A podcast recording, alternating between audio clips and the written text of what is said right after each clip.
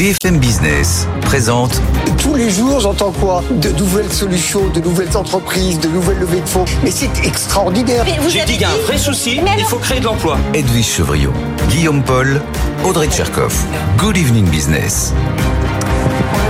Il est bientôt 18h, il est bientôt 18h. Soyez les bienvenus comme tous les soirs dans Good Evening Business en direct jusqu'à 20h. Bien sûr, bonsoir Audrey. Bonsoir Guillaume, bonsoir Edwige, bonsoir à tous. Bonsoir Edwige. Bonsoir Audrey, bonsoir Guillaume, bonsoir à tous. Je tiens Euh, mon micro. Il tient pour l'instant, Oui, tout va tient. bien. Euh, le roi Charles est- reçoit en ce moment en tête à tête euh, Bernard Arnault. Ça se passe à l'ambassade du Royaume-Uni. On va aller sur place dans un instant. Belle journée pour le luxe au passage. hein. On va vous raconter tout ça, bien sûr, dans, dans un instant. Tout autre chose, alors diamétralement opposé, la crise du logement. Mobilisation générale des acteurs en France. On va en parler avec votre invité tout à l'heure. Oui, absolument. Là, on est vraiment on fait le grand écart hein, ce Ouais. soir euh, avec Emmanuel Kosk, euh, qui est la- l'ancienne ministre du Logement, qui est la présidente euh, des HLM, on va dire ça comme ça, de l'Union sociale de- pour l'habitat. Il y a presque 2 millions 4 de demandes de logements sociaux.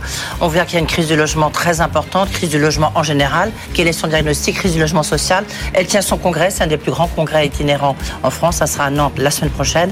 Elle va, bah, intéressant de savoir qu'elle, euh, bah, qu'est-ce qu'elle attend, notamment tiens, du budget 2024 aussi. On verra ça dans 10 minutes. Nos experts arrivent dès 18h30. Beaucoup de sujets, Audrey, ce soir. Au programme des experts ce soir, la confirmation de la volonté du gouvernement d'encadrer le rachat d'actions. C'est une méthode qui fait débat hein, depuis plusieurs mois sur ce plateau.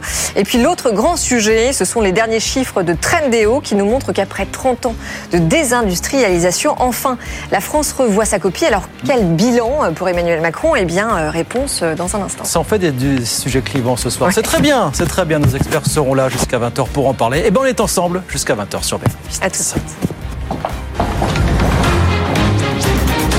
Good evening business, le journal.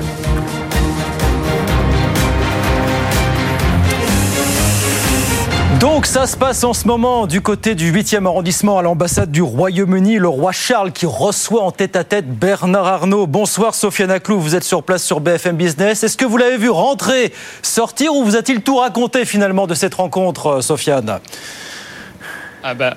Alors non, je vais vous décevoir, hein, Guillaume, parce que pour tout vous dire, Bernard Arnault est arrivé dans une voiture et n'en est pas sorti autour de 17h15 tout à l'heure, à quelques pas de l'Elysée, puisque nous sommes rue du Faubourg euh, Saint-Honoré. La rencontre se déroule directement dans la résidence de l'ambassadeur du Royaume-Uni, avec un dispositif de sécurité assez impressionnant et rare pour une rencontre entre un dirigeant et un patron. Pour tout vous dire, la portée symbolique hein, de ce tête-à-tête est importante, puisque l'industrie du luxe français, c'est aussi un des thèmes de cette visite d'État, avec des clins d'œil appuyés euh, hier soir au dîner à Versailles.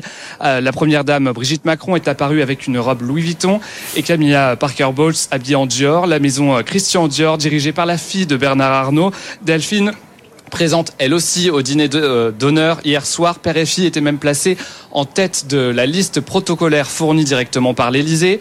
Alors aujourd'hui, changement de décor et changement de tenue, j'ai envie de vous dire, puisque c'est dans un tailleur Chanel que Brigitte Macron est apparue à l'occasion d'une visite en début d'après-midi d'un atelier de mode et de métiers d'art de la marque. En fait, il y en avait pour tout le monde, il ne faut pas faire de faux pas. Parce qu'évidemment, la mode, c'est aussi de la diplomatie.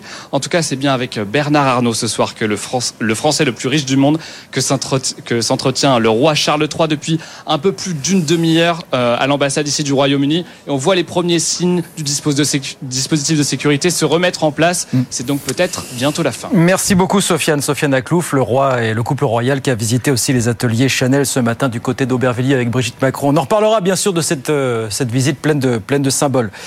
D'ici ce soir sur, euh, sur BFM Business. 18h02, on reste en France parce que c'est l'un des sujets du moment. Le gouvernement veut-il vraiment encadrer les rachats d'actions? Bonsoir Caroline Morisseau.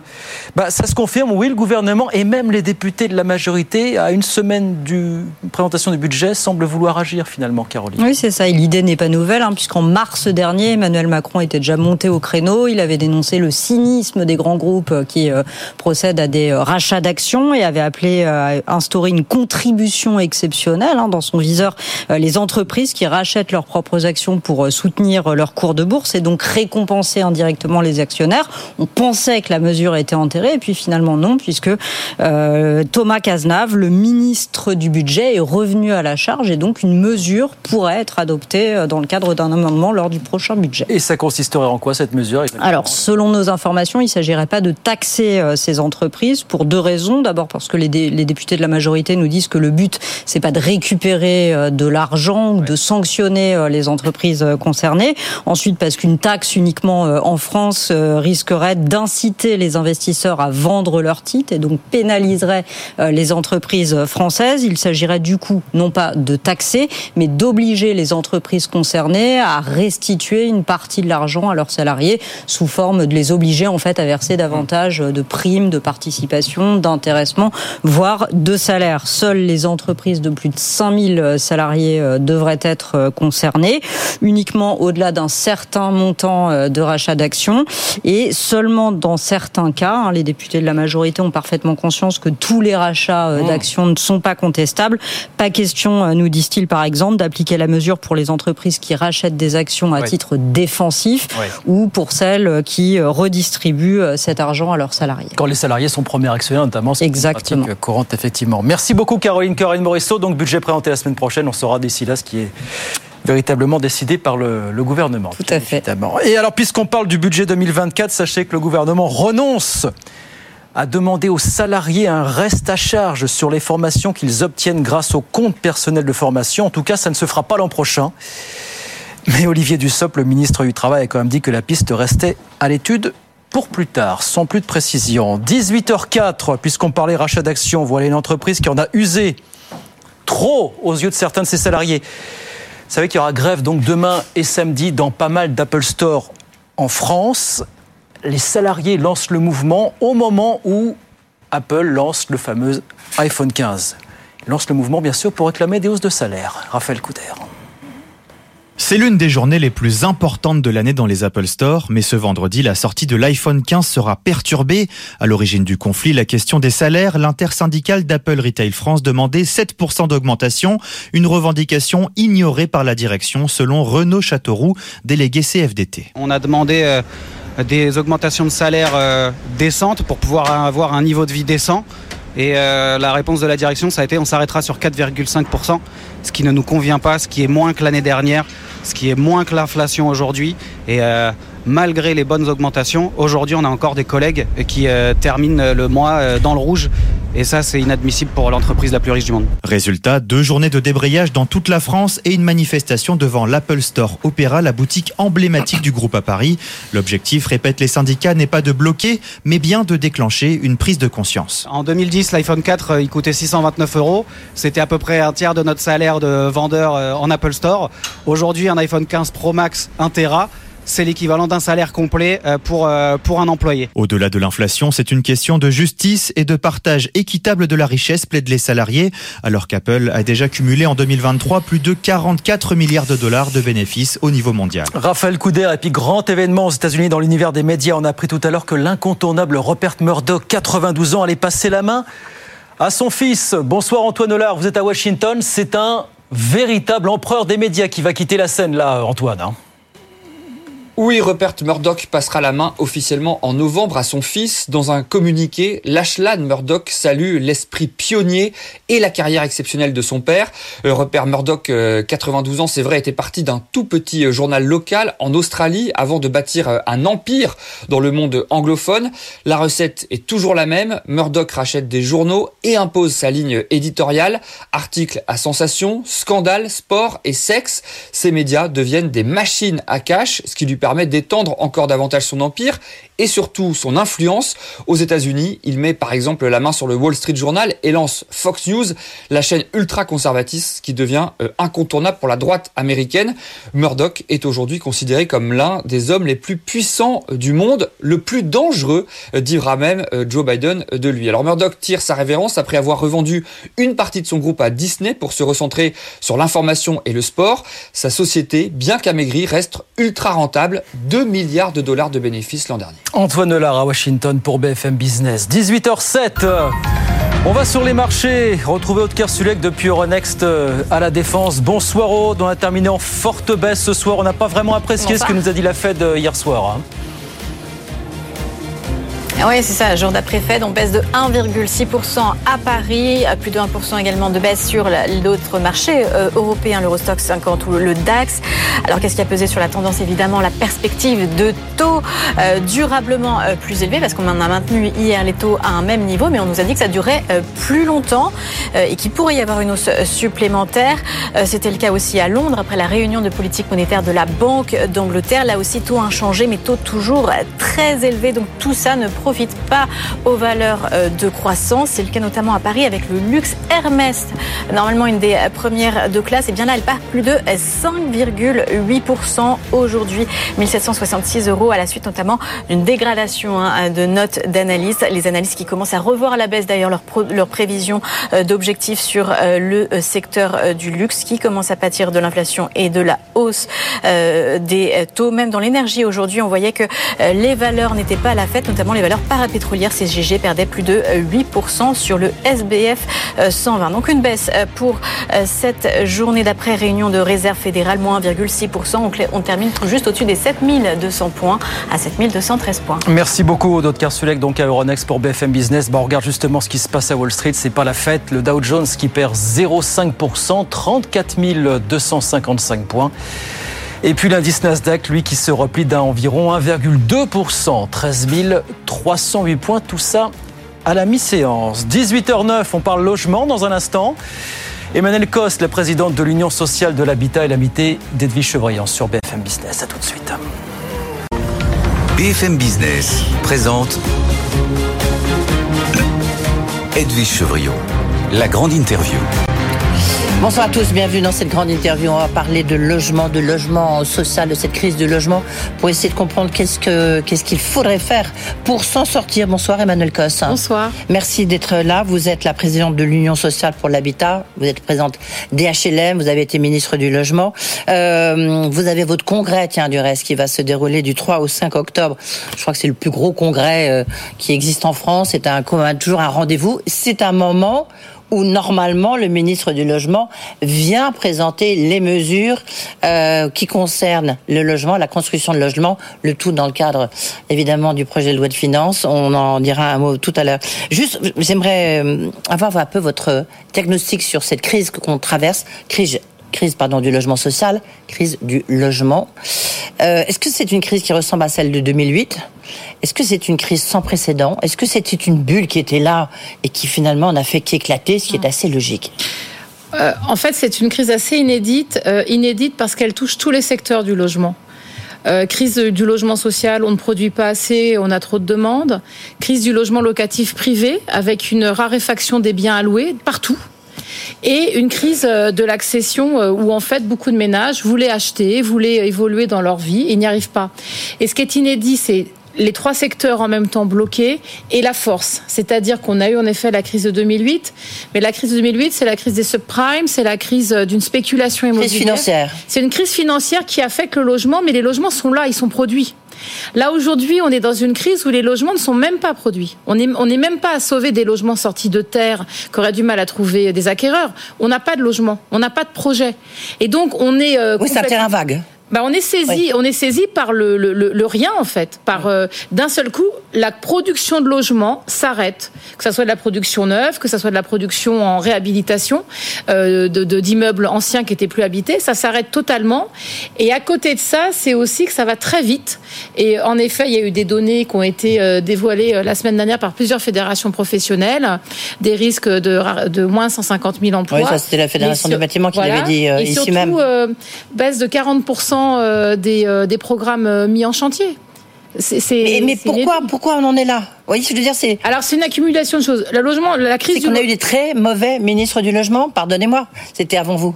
Ou après vous, pardon. C'était après moi. Euh, je suis pas sûre que le problème ce soit les ministres. Je pense par contre c'est une très mauvaise politique du logement. Bah, C'était. Ah bah, Excusez-moi, ce sont les ministres qui font les politiques. Oui, mais je pense que c'est aussi, incarné par des premiers ministres et premières ministres et par des présidents de la République. Il y a eu un choix qui a été fait depuis 2017 euh, qui est double. C'est de dire un, la politique du logement à l'État français coûte trop cher, donc on doit faire des économies. Et ensuite, c'est euh, euh, il faut euh, ponctionner les secteurs du logement. Le résultat, c'est quoi? Le logement social on construit beaucoup moins parce que depuis sept ans, on est vraiment mais ponctionné sur nos loyers. C'est-à-dire qu'on est le seul secteur économique, on touche des recettes qui sont nos loyers. L'État nous prend un milliard trois tous les ans pour aller au budget national. C'est même pas pour le réinvestir dans le logement social. On n'a jamais vu ça quand même. Et puis c'est les promoteurs, les grandes structures de promotion immobilière le disent. C'est depuis cinq ans, euh, on ne parle pas en fait. En fait, on ne parle du logement les acteurs en parlent pour dénoncer la crise, les pouvoirs publics en parlent pour nous dire euh, vous devez trouver des solutions. Mais l'État aujourd'hui n'en propose pas. Le, du reste qui va dans votre sens. Hein. Après, on reviendra sur les HLM parce qu'il y avait quand même besoin aussi de réorganisation. Il y avait quand même besoin de faire des choses. Hein. Euh, mais euh, là, il y a une alliance inédite avec tous les grands acteurs justement de la fédération, la fédération du bâtiment dont vous parliez, des HLM. Tous les grands acteurs se sont unis c'était hier, avant-hier, pour dire attention, voilà ce qu'il faut faire, pourquoi il y a urgence.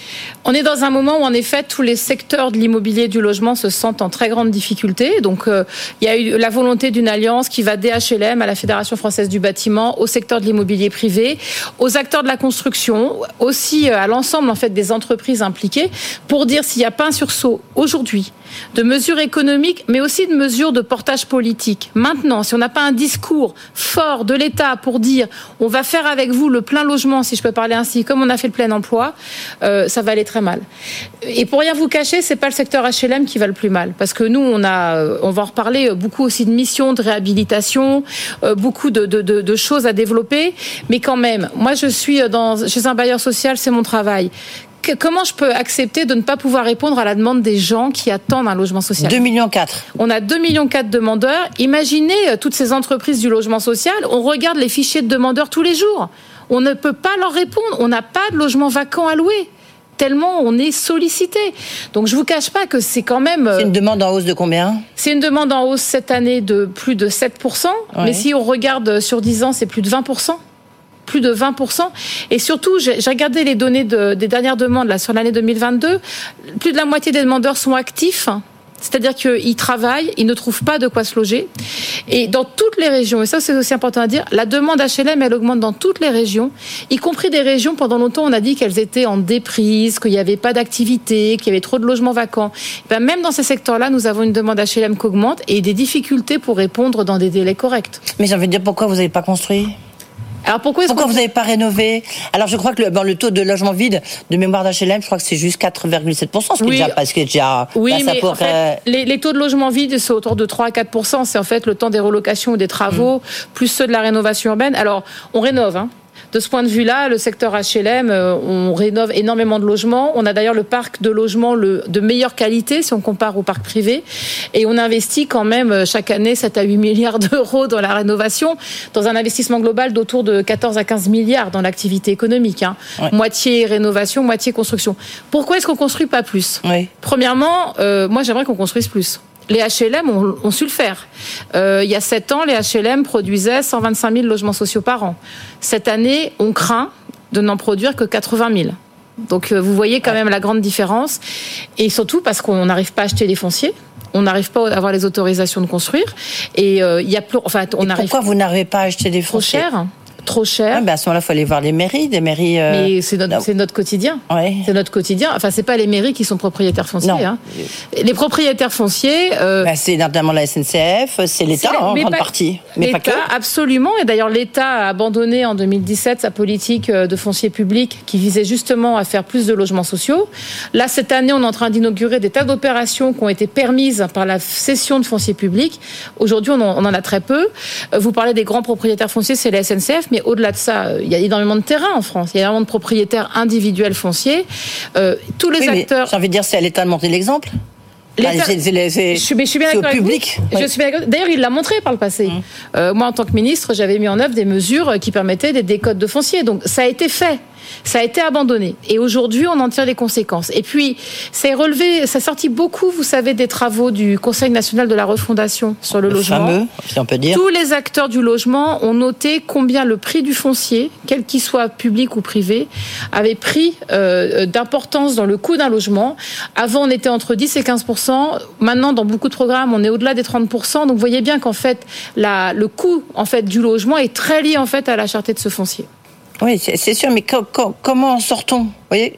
Parce que je veux dire, un propriétaire euh, individuel, c'est normal qu'il ait envie de valoriser son terrain. Vous êtes d'accord avec moi? Donc, je veux dire, c'est plutôt au, public de, de, Alors, il y a deux choses. Euh, un propriétaire individuel peut avoir envie de valoriser son terrain. Après, on peut réguler j'ouvre le débat, mais on peut réguler et la question des plus-values et la question des prix de sortie de foncier, y compris pour l'intérêt général. On peut décider qu'on régule euh, ces prix-là parce que si, l'idée c'est que tout le monde tient son, tire son profit de, sa propriété, ben on peut, on peut attendre comme ça pendant très longtemps. Au nom de l'intérêt général, on peut décider de réguler. Par ailleurs, beaucoup de propriétaires ont quand même aussi des facilités fiscales, quand notamment ils vendent pour faire du logement social. Ensuite, je suis tout à fait d'accord avec vous. L'État doit montrer l'exemple. Par le passé, il y avait une mmh. politique du foncier public. Il y a deux ans, au congrès HLM de Bordeaux, le Premier ministre Jean Castex annonçait qu'il allait relancer cette politique. Deux ans plus tard, euh, elle est euh, Vous attendez toujours qu'on la relance Toujours au point mort. Et euh, je ne suis pas certaine que j'aurai des nouvelles réponses dans dix jours. Le... Vous allez la poser, j'imagine, la question quand même. Évidemment. Évidemment. Évidemment. Le, nombre d'agréments, donc production en chute Production du logement social en chute vertigineuse. Oui. De combien vous bah, Je vous dis, on est passé de l'année dernière. Euh, déjà l'année dernière, on avait fait un mauvais chiffre. Hein. C'était 95 000. Et là, vous pensez Et là, 80 000. Je pense que ça sera moins de 90 000, c'est certain. Euh, je ne sais pas si ça, à combien ça sera plus bas. Ce que je crains, je vous dis ça, on aura les chiffres stabilisés en fin d'année, mais en tout cas, les évolutions qu'on a actuellement nous laissent entendre qu'on sera sur une production qui sera aussi faible que dans les années 2004-2005, c'est-à-dire des très mauvaises années. Ouais. Le nombre d'agréments est donc ça, c'est ça, c'est le nombre d'agréments et après les mises en chantier. Là, c'est voilà, mise en chantier, pardon. Les mises en chantier. J'étais de l'autre côté. Euh, ça dépend un peu euh, des années, mais là aussi ça a baissé. Avant, on mettait plutôt entre 80 et 90 000 logements en chantier euh, par an. Cette année, on est en 2022, on est tombé à 65 000. Et là, ouais, ouais. Voilà. Non, mais ça, fait des chiffres très bas. Non, mais ça fait quand même des chiffres très bas. Ben oui, c'est très. Par rapport au nombre de personnes, je crois que vous, vous logez à peu près 10 millions de personnes. Absolument. Un peu plus 10 millions 200 000 personnes. C'est dire que là, on est en train de, oui, enfin, on est dans un basculement. On est véritablement dans un basculement. On voit euh, même pas comment où est la sortie. Bah, Avec les chiffres que vous nous donnez. Bah, on aime bien les chiffres, vous avez ici euh, sur BFM Business. Je sais, mais justement, à partir de ces chiffres-là, on a deux, deux, deux, euh, deux, options. soit on est tétanisé et on se dit, oh là là, j'attends que ça aille encore plus mal pour peut-être y réfléchir quelque chose, ou alors on décide d'un sursaut. Et on peut décider d'un sursaut. Euh, demain, le président de la République peut dire, il peut venir au congrès HLM pour dire, OK, il y a une mobilisation générale, maintenant je me lance là-dedans. On relance la, politique du foncier public. Je remets des crédits d'aide aux maires bâtisseurs pour pousser les maires à construire. Euh, je rediscute avec euh, le Haut Conseil sur le bancaire sur la question de l'accès au crédit. Vous voyez, on pourrait décider, on pourrait. Donc ça pourrait être fait, par le passé ça a pu être fait. Là aujourd'hui, on n'entend rien de tout ça. Euh, et je vous cache pas que je suis aussi en attente de la loi de finances euh, qui doit arriver euh, dans les jours qui viennent. Alors justement, elle va être présentée mercredi, prochain, en Conseil des ministres. on a déjà deux trois petites pistes. Est-ce que vous, vous avez, vous savez un peu à quelle sauce le secteur du logement va être mangé? Alors euh, ce qu'on sait, c'est qu'on n'aura pas des soutiens supplémentaires, en tout cas sur les aides à la production de logements sociaux. Euh, la vraie question, c'est le prêt à taux zéro. Euh, donc, il a été annoncé qu'il allait être supprimé. Je rappelle, le prêt à taux zéro, c'est l'idée d'aider les primo-accédants à se constituer un, patrimoine avec un prêt qui est donc à taux zéro. Évidemment, quand les taux sont très élevés, le, le, prêt devient très intéressant. Et c'est ce qui permet vraiment à des gens d'accéder à la propriété.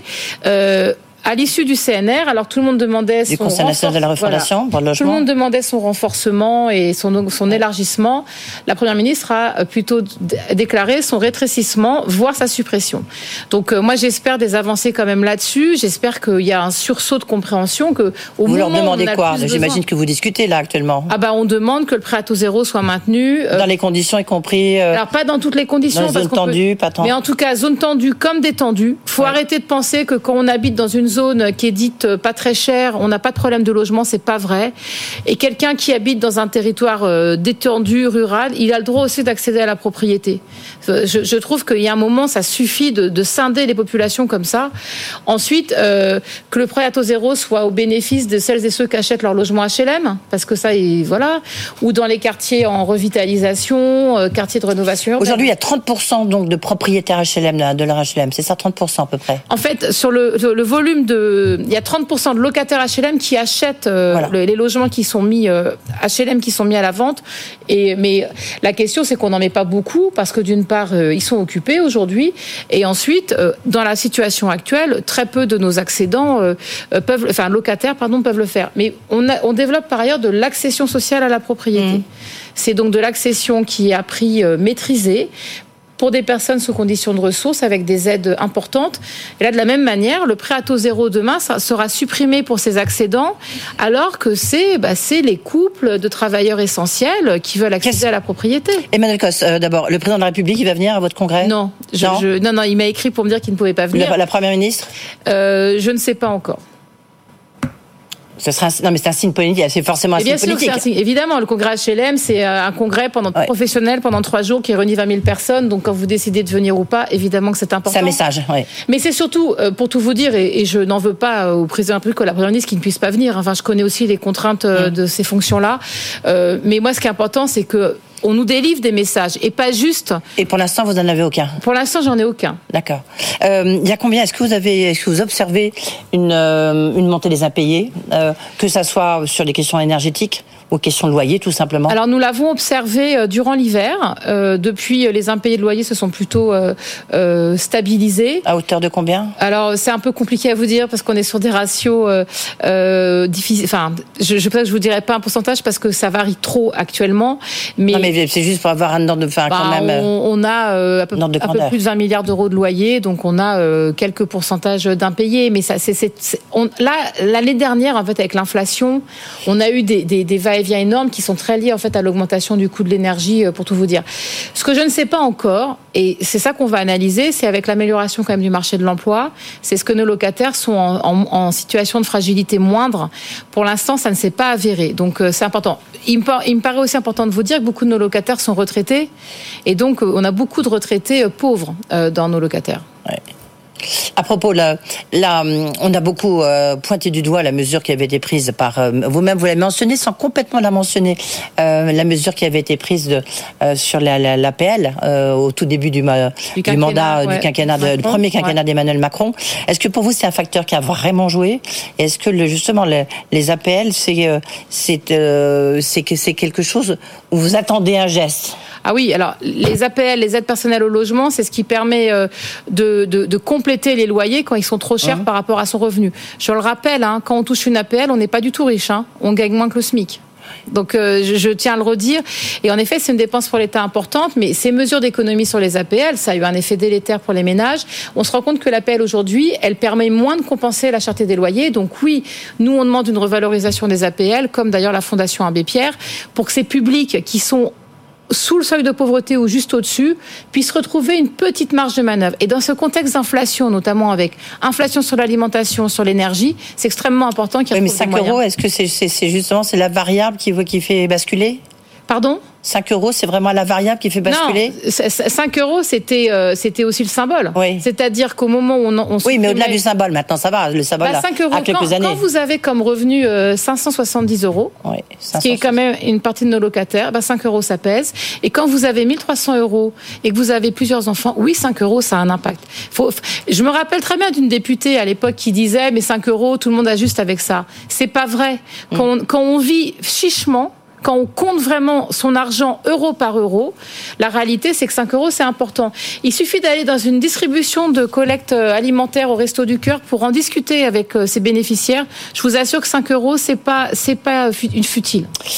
Merci beaucoup Emmanuel Costa d'être merci venu beaucoup. ici, donc la présidente du HLM, congrès important, donc euh, à partir du 3 octobre, et on vous attendez les mesures du bah, le projet de loi euh, de finances.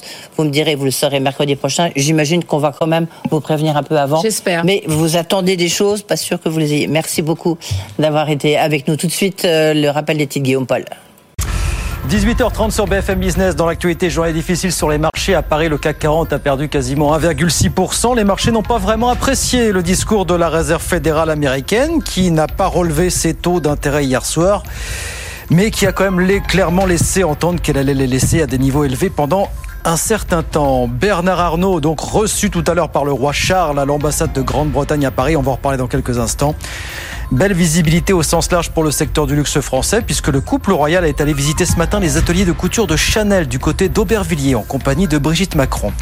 En France, le gouvernement renonce à demander aux salariés un reste à charge sur les formations qu'ils obtiennent grâce au compte personnel de formation. En tout cas, ça ne se fera pas l'an prochain, mais Olivier Dussopt, le ministre du Travail, a quand même dit que la piste restait à l'étude pour plus tard, sans plus de précision. Et puis côté entreprise, c'était attendu. Courir, distributeur français d'articles de sport. Courir va être racheté par le britannique JD Sport, transaction à un peu plus de 500 millions d'euros. C'est JD Sport déjà qui avait racheté les activités de Gap en France. C'était au printemps dernier. 18h32, les experts arrivent dans un instant avec Audrey Tcharkov, Eddy Chevrillon, Emmanuel Le Chypre, Marie-Cœur de Roy et la rédaction de BFM Business. À tout de suite. Good Evening Business. Actu, experts, débat et des grands acteurs de l'économie. C'est parti pour les experts, il est 18h35. Bonsoir Emmanuel Le Chypre. Bonsoir.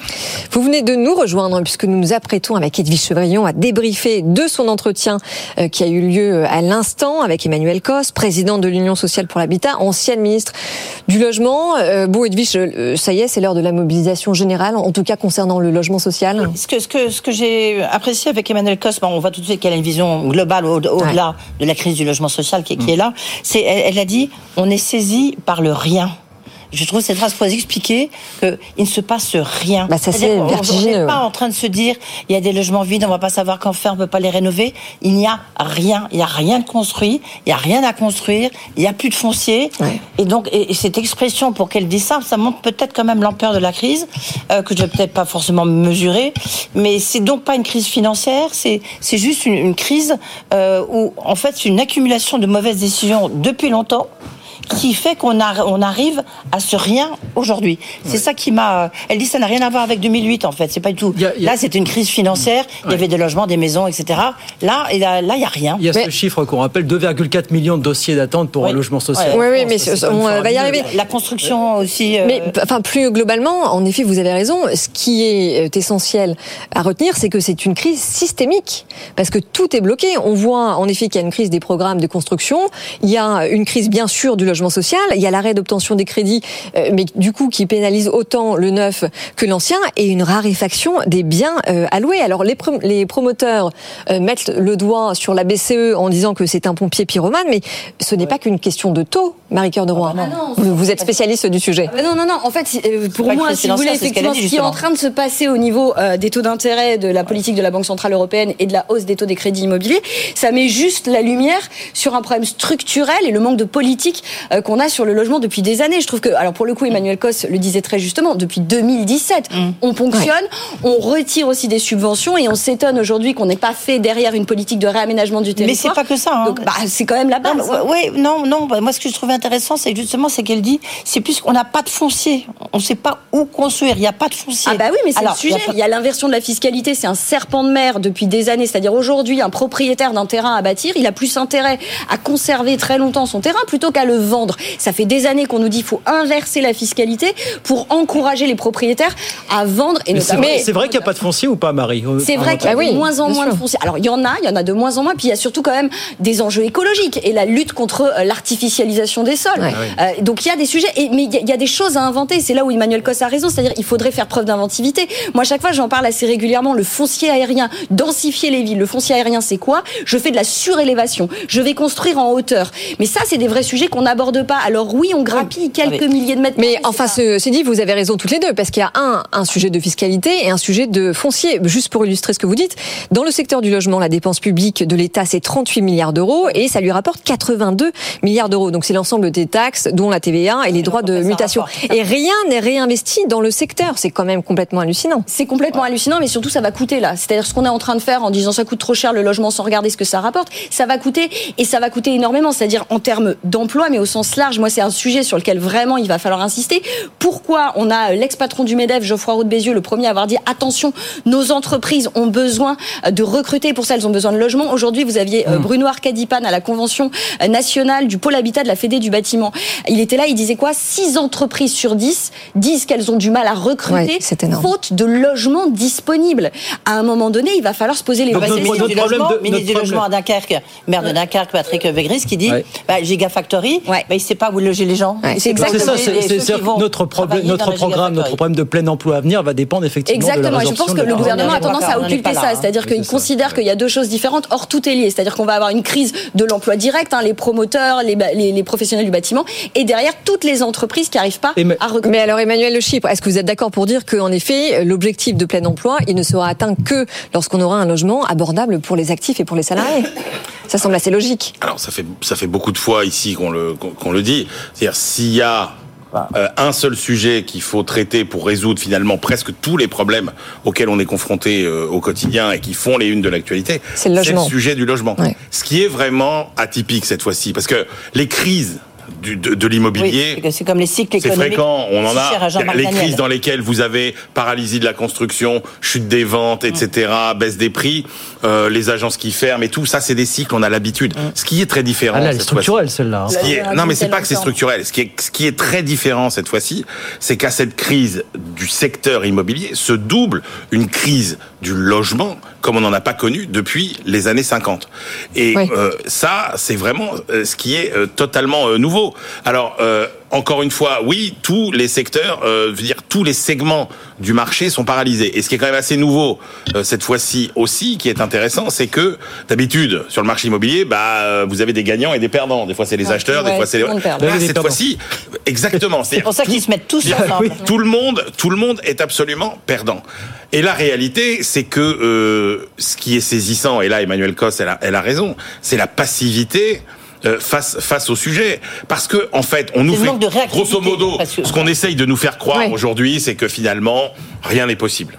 Hein, rien n'est possible. Or en réalité euh, dans l'histoire, ça a été possible quand on en a eu la volonté politique. Quant au tournant du 19e, du 20e siècle, on a, on a fait les cités jardins que vous connaissez tous encore dans les banlieues. Eh ben, on a fait les cités-jardins.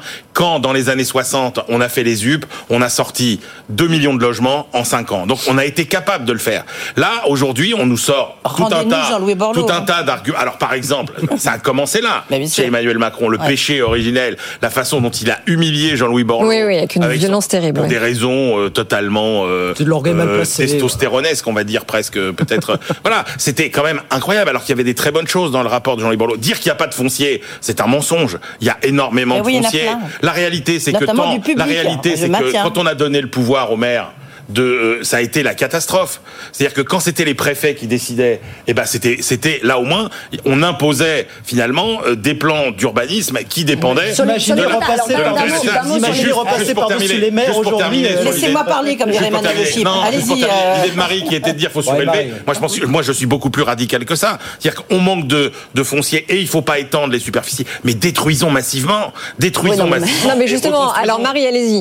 Non non, alors d'abord enfin franchement juste d'un mot pour les préfets ils peuvent quand même toujours se substituer au maire pour délivrer les permis de construire dans le cadre de la loi SRU pour les logements sociaux, justement. Ah, ils ne le font pas suffisamment, mais ils peuvent le faire, premièrement.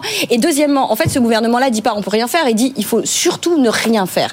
Il dit le marché du logement de l'immobilier au sens large va s'auto-réguler. Et c'est une erreur fondamentale. Ah non, alors attendez, ah, pardon, mais c'est pas ce que le nouveau ministre du logement dit. C'est peut-être parce que lui, c'est ce qu'ils font hein, quand même. Hein, ah non, bah alors, enfin, il est en poste depuis pas très longtemps, donc on rappelle, c'est le, c'est le maire de Dunkerque, et lui, il dit on va à la catastrophe sociale si on ne fait rien. Donc on peut espérer qu'avec son arrivée, on ne fait rien, les choses changent. C'est un peu compliqué, mais le fait est qu'en l'occurrence, depuis 2017, on n'a pas fait grand-chose, si ce n'est retirer les subventions. non, mais ça c'est sûr que le premier quinquennat, c'est un échec sur le logement. qui nous dit qu'il faut que ce marché s'autorégule et ça, c'est une réalité depuis des années. Mmh. Le problème, c'est qu'on parle d'un logement, d'un toit. Et moi, j'insiste là-dessus. On a des secteurs en France qui sont subventionnés et qui sont quand même, à mon sens, mmh. moins vitaux que ce dont mmh. on est en train de parler. Et c'est ça qui est affligeant. Et je rejoins Emmanuel et Emmanuel Cos en l'occurrence. C'est incroyable cette passivité et ces mots forts que les, gouvernants sont quand même capables de sortir. Crise sociale, bombe sociale, catastrophe sociale. Et, en face rien. Qui se fait. Edwige Il y a juste un mot qui m'a un peu interpellé parce que elle parle de la politique du logement. Je disais, mais quelle politique du logement faut-il avoir à ce moment-là? C'est quoi vos remèdes? Et euh, je dis, il y a eu des, beaucoup de ministres du logement, donc c'est un échec de, de, ces ministres et le petit logement. Elle dit, mais non, non, c'est pas la photo ministre. Ben, je dis, ben, ça se Alors elle a été ministre elle-même, alors elle a peut-être répondu ça pour ça. sert une politique du logement? En général, les ministres, ça sert à ça. Est-ce que vous avez, ça vient du président et du Premier ministre. Est-ce que vous avez vu voir un, ministre du logement euh, créer le Oui, c'est ça. Elle était ministre elle-même, donc elle n'allait pas dire l'inverse. Elle était plutôt une bonne ministre. Vous êtes d'accord avec ceux qui disent que le logement est une chose trop sérieuse pour. Est-ce que vous êtes d'accord avec ceux qui disent. qu'ils ont très peu de attends, marge attends, de attends. Est-ce que vous êtes d'accord avec ceux qui disent que le logement est une chose trop importante pour être confié à des politiques, véritablement? Voilà, c'est ce que disent Non, beaucoup de professionnels. bah, bien, c'est, non, euh, justement. Bah, c'est justement parce que c'est important qu'il Justement faut que les politiques s'en chargent. Je ne sais pas. Non mais, non mais en plus elle a quand même mis le doigt sur des enfin sur des sur des leviers qui sont très très concrets. Un en effet débloquer du foncier ça c'est c'est une évidence. Accompagner les maires bâtisseurs aussi, revoir Et les conditions le d'accès au crédit. Oui absolument. Revoir les conditions les conditions Oui, d'accès au crédit élus, pour les pardon. personnes qui en ont le plus besoin. Bah, oui mais je Non, mais Stéphane, c'est- oui, mais c'est toutes les contradictions parce que il faut du logement. D'où mais en même l'intérêt. temps, est-ce que vous voulez avoir une, une nouvelle maison, un nouvel Il y a quand un même une immeuble à côté de chez vous a- Non. Donc euh, le maire, il dit non. Il y a une réalité politique plus cynique.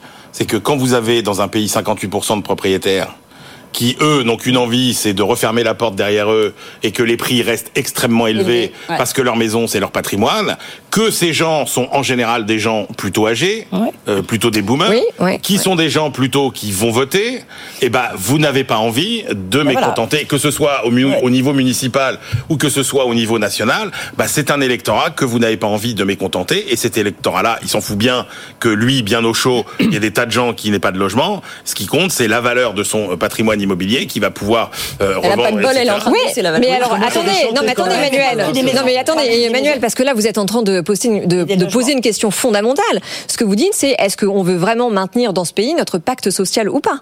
Et donc ça veut dire qu'en effet si on se base sur la politique de ces six dernières années, la réponse est non. Et vous savez, c'est en partie les entreprises, encore une fois, qui vont trouver la solution. Parce que qu'est-ce qu'on est en train de voir? Puisque, effectivement, un des problèmes euh, de On la pénurie re- de main-d'œuvre, c'est le problème du logement. Et ben, vous revoyez aujourd'hui des entreprises qui sont en train de construire des logements Comme ça pour leurs salariés. Et donc, on va 19e, refaire les au corons. début du 20e. On va c'est refaire les corons. C'est. Et C'est oui, et on va revenir, et, et, et, et, et- et même au-delà de ça, en fait, on va revenir à une forme de capitalisme paternaliste, Hein où on va voir que de plus en plus, comme l'État ne peut plus assumer tout un tas de fonctions euh, élémentaires, eh bien, ouais, c'est les et, entreprises et ça finalement, est-ce que c'est pas dans le meilleur des cas? Est-ce que euh, on va pas finir comme les États-Unis avec des salariés qui vont dormir dans des camping-cars sur leur lieu de C'est travail déjà un peu chez nous. C'est hein. déjà le cas. Ben oui. Ah ben voilà. C'est Bon, enfin, à court terme, effectivement, on a des bailleurs de plus en plus endettés, donc qui ne peuvent plus, qui doivent choisir entre bâtir ou rénover. C'est ça. Oui, la- mais la situation économique n'est pas Voilà, si dramatique que ça, Marie. Enfin, en tous les cas, là, tel que l'a décrivait Emmanuel Cos. Euh, alors pour les bailleurs sociaux, Oui. pour l'instant, c'est pas le ça, drame, mais en réalité tout est lié. C'est pour ça que c'est intéressant. Pourquoi la crise, elle vient de partout, c'est que en- encore une fois, vous êtes un promoteur immobilier. Quand vous allez vendre votre programme, vous n'allez pas faire que du HLM. Vous allez vendre à Mm. des bailleurs sociaux, mais vous allez aussi vendre à des particuliers en direct, en privé. Donc s'il y en a un qui calanche, il y a tout qui calanche, tout le projet qui ne sort pas de terre. Donc c'est Ouais. pour ça que le problème, il va toucher tout le monde. Et on Et va en voir plus- ce qui se passe dans le budget Et en plus, 2024 hein, et même. c'est là où on voit qu'on on marche complètement sur la tête, c'est qu'en même temps, vous n'aurez jamais autant de biens qui vont rester vides parce que vous avez aujourd'hui tout un tas de propriétaires. Je crois qu'il y a 60% des propriétaires euh, bailleurs, donc qui louent leur, euh, leur logement, qui, qui doivent faire des travaux. Ouais. Et donc, vous, vous, vous allez vous retrouver avec des. C'est pour ça que, encore une fois, sur ce sujet-là, comme sur tous les autres sujets, toutes ces bonnes lois, toutes ces bonnes intentions euh, écolo, etc. Tout ça volera en éclats parce qu'il y a un moment où ce sera insupportable. Oui, mais donc La ça. euh, sera trop non, forte. mais ça veut dire, enfin, tout ce qu'on était en train de, de dire va dans le sens que finalement la difficulté à se loger, c'est tout sauf un problème individuel, que ça va avec des politiques de l'emploi, de mobilité professionnelle et donc avec une vision au plus haut niveau de l'État. Allez, on est obligé de s'arrêter sur ce sujet dont on reparlera. C'est le congrès à l'HLM bientôt là. hein. Et oui, à partir Ah, là, là. du 3 Alors pas de Sur- pas d'Emmanuel Emmanuel Macron et pas d'Elisabeth Borne non plus. Donc ça, Ça, montre l'importance que le Pour gouvernement l'instant, apporte au d'Emmanuel sujet. Macron. Bien. Pour l'instant, on ne sait pas. Ouais, à suivre. 18h48. On va changer un peu d'univers, hein, mais l'actualité Oui, est ainsi faite euh, aujourd'hui parce que pendant qu'on se parle, alors c'est peut-être fini parce que ça devait commencer à 17h30. Le roi Charles qui recevait en tête à tête donc euh, Bernard Arnault à l'ambassade du, du Royaume-Uni. On va retrouver Sofiane Aklouf qui est sur place. Bonsoir Sofiane. Est-ce que vous avez vu Bernard Arnault ressortir? Est-ce que c'est fini? Est-ce que vous savez tout de ce qui s'est dit? Eh Ou bien pas? oui. Alors on ne sait pas tout, mais ce qu'on sait c'est que c'est bel et bien fini. Bernard Arnault restait en tout et pour tout 45 minutes dans l'enceinte euh, de, de la résidence de l'ambassadeur du Royaume-Uni. Aucune image, pour tout vous dire, n'a filtré. Il est resté à l'intérieur de, sa voiture. Bernard Arnault, pas même de photos hein, avec euh, le roi Charles III. L'entretien s'est déroulé donc à l'abri euh, des caméras, rue du Faubourg Saint-Honoré, en fait à quelques encablures de l'Élysée. Alors que se sont-ils dit Là encore, c'est un mystère, mais les symboles ne manquent pas. hein. Une entrevue rendue publique euh, dès hier, au lendemain d'un dîner fastueux à Versailles, où Bernard Arnault était invité en tête de liste protocolaire, accompagné par sa fille Delphine, qui dirigeait la maison Dior. Symbolique euh, aussi les tenues portées par la reine et par la première dame qui ont opté pour des robes signées par des marques du groupe LVMH. La question finalement qu'on peut se poser et que je pose ce soir aux experts, est-ce que la la rencontre avec Bernard Arnault est devenue un passage obligé pour les dirigeants et les, euh, et les acteurs euh, du monde économique. Souvenez-vous, en juin dernier, c'est Elon Musk qui avait rencontré le PDG du groupe LVMH au cours d'un déjeuner à Paris. Merci beaucoup, Sofiane Aklouf. Qu'est-ce qu'ils ont bien pu se raconter? Qu'est-ce qu'ils ont bien pu se euh, raconter? oui, on euh, va sûrement avoir des réponses différentes à la question de Sofiane. Emmanuel, allez-y. Alors moi je pense qu'ils se sont rencontrés euh, pas du tout pour parler euh, de business, ils se sont pas rencontrés du tout pour parler de euh, de luxe. Moi je pense que si euh, les deux hommes se sont rencontrés, c'est pour évoquer euh, soit des projets euh, de fondation, soit des projets euh, euh, comment dire euh, urbanistico-sociétaux au sens large, Environnementaux. Euh, environnementaux, euh, qui effectivement auront euh, un impact sans doute euh, sur euh, le Royaume-Uni, au Royaume-Uni, etc.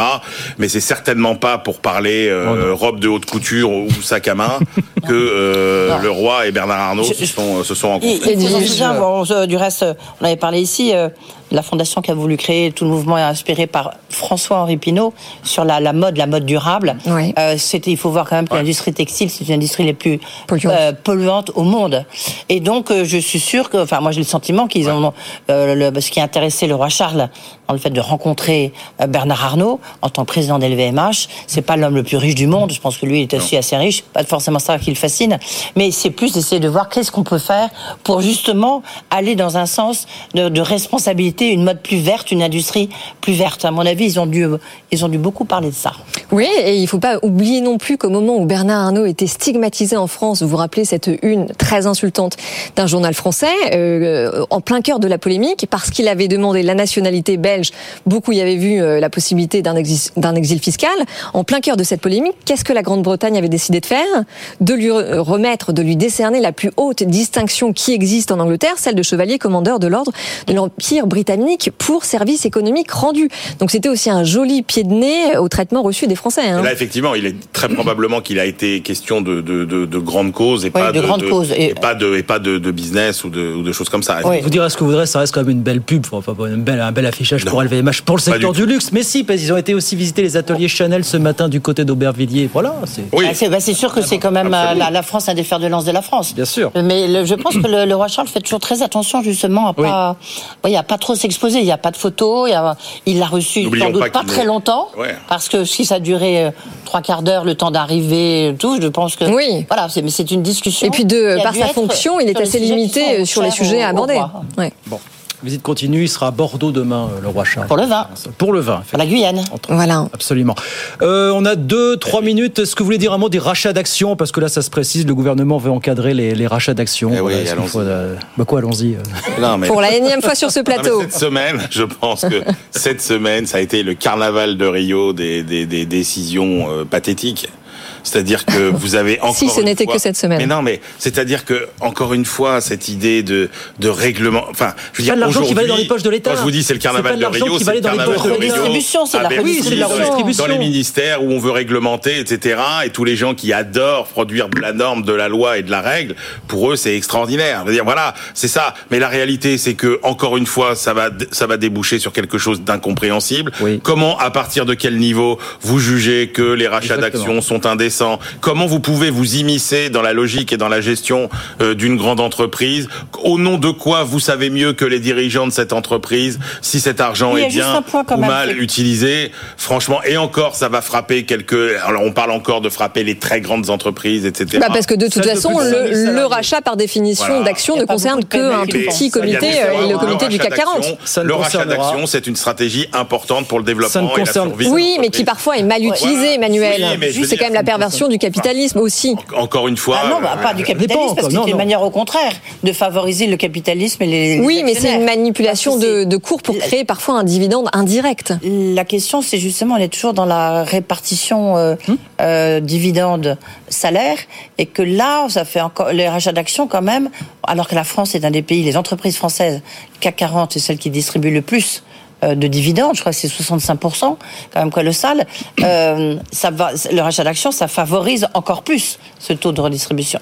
Oui, d'accord, mais si vous êtes si vous êtes dans une entreprise euh, qui a besoin euh, d'avoir une valorisation euh, élevée pour pas se faire racheter, stratégie défensive. Non, mais voilà, si c'est vous ça. n'avez pas de meilleure idée Eh ben, à faire de votre argent, Oui, mais c'est pas que- toujours utilisé comme ça, Emmanuel. Mais parce qu'à chaque fois, on, euh, a l'impression qu'on est dans un monde de bisounours. C'est toujours, c'est toujours cette idée, cette, cette obsession de s'attaquer aux cas exceptionnels. Mais attendez, si, si. Joe Biden a mis en place une taxe sur le sujet, c'est quand même qu'il y a un souci. Parce que les euh, États-unis sont euh, quand même pas les, pas les premiers euh, à taxer les entreprises. Je taxe totalement de, de son contexte sans regarder la fiscalité globale telle qu'elle est. C'est exactement comme quand on racontait que les milliardaires américains étaient extrêmement taxés euh, et que euh, effectivement euh, c'était euh, euh, c'était un exemple pour le monde entier. La réalité, c'est que globalement, ils étaient quand même extrêmement peu taxés. Donc, je pense que cette idée de comparer avec les États-Unis ne peut se, se concevoir que si vous comparez l'ensemble du dispositif fiscal. Oui, mais alors à ce moment-là, si on se compare euh, à nous-mêmes, c'est-à-dire à l'histoire de la France, c'était une pratique interdite euh, à partir de 1966. Donc c'est de toute façon le sujet clivant par excellence. Et il y a un des acteurs économiques en France qui l'utilise beaucoup, cette pratique, c'est justement LVMH. Accessoirement, ça va permettre à Joe Biden de ne pas augmenter les impôts. Total, qui fait beaucoup. Alors de- Total, LVMH et AXA. Total en a fait beaucoup. Les trois. euh, Non mais, la, la non, finalement quand on regarde bien la solution ce serait que Total pour nous éviter tous ces problèmes soit boutique. nationalisé. voilà, c'est on serait tranquille. C'est ce que Henri Sterdignac aurait nous disait hier exactement, soir sur ce plateau. etc. Il n'aurait pas à venir pleurer devant Patrick Pouyanné qui dirait mais non on fera pas ça etc. Oh ce serait beaucoup plus C'est simple. ce que nous Total disait, eh, c'est ce que nous disait Henri Oh. Sterdignac, effectivement. Eh ben voilà, exactement, Voilà. Vaste débat. Bien.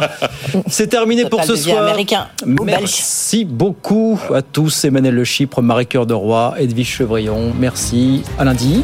À lundi. Lundi, pour de nouvelles aventures. 18h55, nous on revient dans un instant. On va retourner, tiens, du côté de l'ambassade du Royaume-Uni, voir. euh, Oui, et puis on va aussi euh, commenter les derniers chiffres de l'étude euh, Tendeo qui nous parle de réindustrialisation justement. Et puis de quoi parle-t-on aussi? Bah, De 10 000 choses. Je mes feuilles. Bah, le rachat d'actions notamment, on reviendra dessus. La crise du logement, bien sûr. Laissons planer le mystère. On se retrouve dans un instant, bien sûr. À tout de suite.